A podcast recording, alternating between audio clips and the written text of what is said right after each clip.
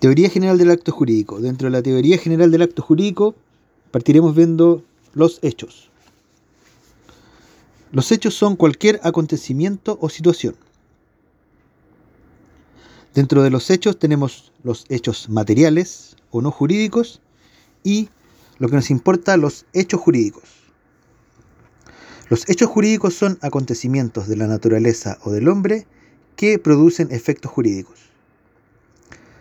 Los hechos jurídicos, a su vez, los podemos clasificar en hechos de la naturaleza y hechos del hombre. También los podemos clasificar, número 2, en positivos y negativos, y número 3, en constitutivos, extintivos e impeditivos.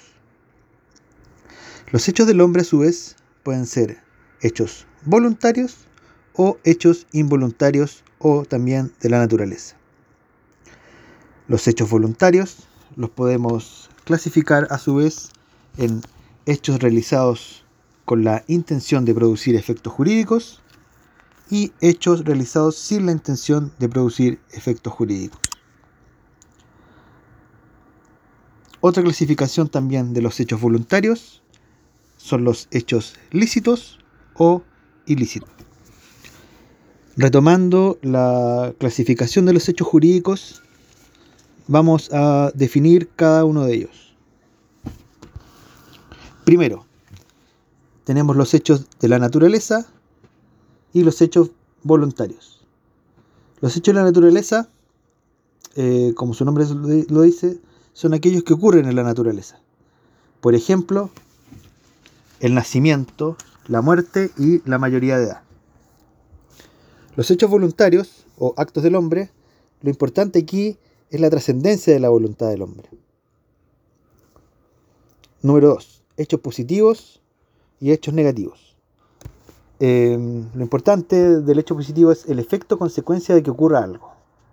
Los hechos negativos son efectos, consecuencias de que no ocurra algo. Produce efectos cuando va acompañado de un hecho positivo. Y los hechos constitutivos, extintivos e impeditivos hechos constitutivos, adquisición de un derecho subjetivo. Por ejemplo, un contrato. Hecho jurídico extintivo pone fin a una relación jurídica. Por ejemplo, el pago, la revocación de un poder. Y el hecho jurídico impeditivo obsta la eficacia de un hecho jurídico constitutivo. Por ejemplo, un vicio de nulidad.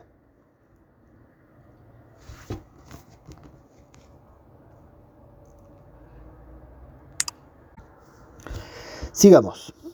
Eh, respecto a los hechos jurídicos del hombre o voluntarios, tenemos que pueden ser eh, hechos lícitos e ilícitos. También acá se habla del negocio jurídico y del acto jurídico. Los hechos lícitos son conforme a derecho y producen efectos. Los ilícitos contravienen el derecho, no producen efectos. Y su consecuencia es que se debe reparar el daño. El negocio jurídico, eh, los efectos y consecuencia directa e inmediata de la voluntad. El acto jurídico, efectos no necesariamente eh, vinculados directamente a la voluntad del autor. Aquello no es compartido por la doctrina, ya que si no hay voluntad de producir efectos jurídicos no es un acto jurídico. Vamos a los efectos o consecuencias de los hechos jurídicos. Los, los efectos o consecuencias son Primero, la adquisición de un derecho se adquiere una relación jurídica cuando la ley así lo atribuye. La modificación de un derecho, la relación sufre cambios que la hacen diferente, sin perder identidad. Y extinción de un derecho, muere la relación jurídica. Se puede perder el derecho sin que muera, solo cambia el titular. Bueno, acá definimos el tema dentro de la teoría general del acto jurídico, eh, su fundamento, que es la autonomía de la voluntad. El hombre se obliga porque es libre. Puede celebrar actos, determinar contenido y efectos. El Código Civil chileno no regula expresamente la teoría del acto jurídico. Se aplica el libro cuarto de las obligaciones y los contratos, salvo que sea inaplicable por tenor de la disposición o por naturaleza de las cosas. Vamos a ver ahora eh, lo que es un supuesto jurídico. Un supuesto jurídico son hecho que, es un hecho que la norma prevé y le atribuye efectos jurídicos. El hecho concreto debe subsumir en el previsto de la norma. Tenemos un supuesto simple, que es un hecho, y un supuesto complejo, que es más de un hecho. Retomando el tema de los efectos o consecuencias de los hechos jurídicos, estos eh, se producen solo una vez cumplidos todos los requisitos previstos por el supuesto jurídico.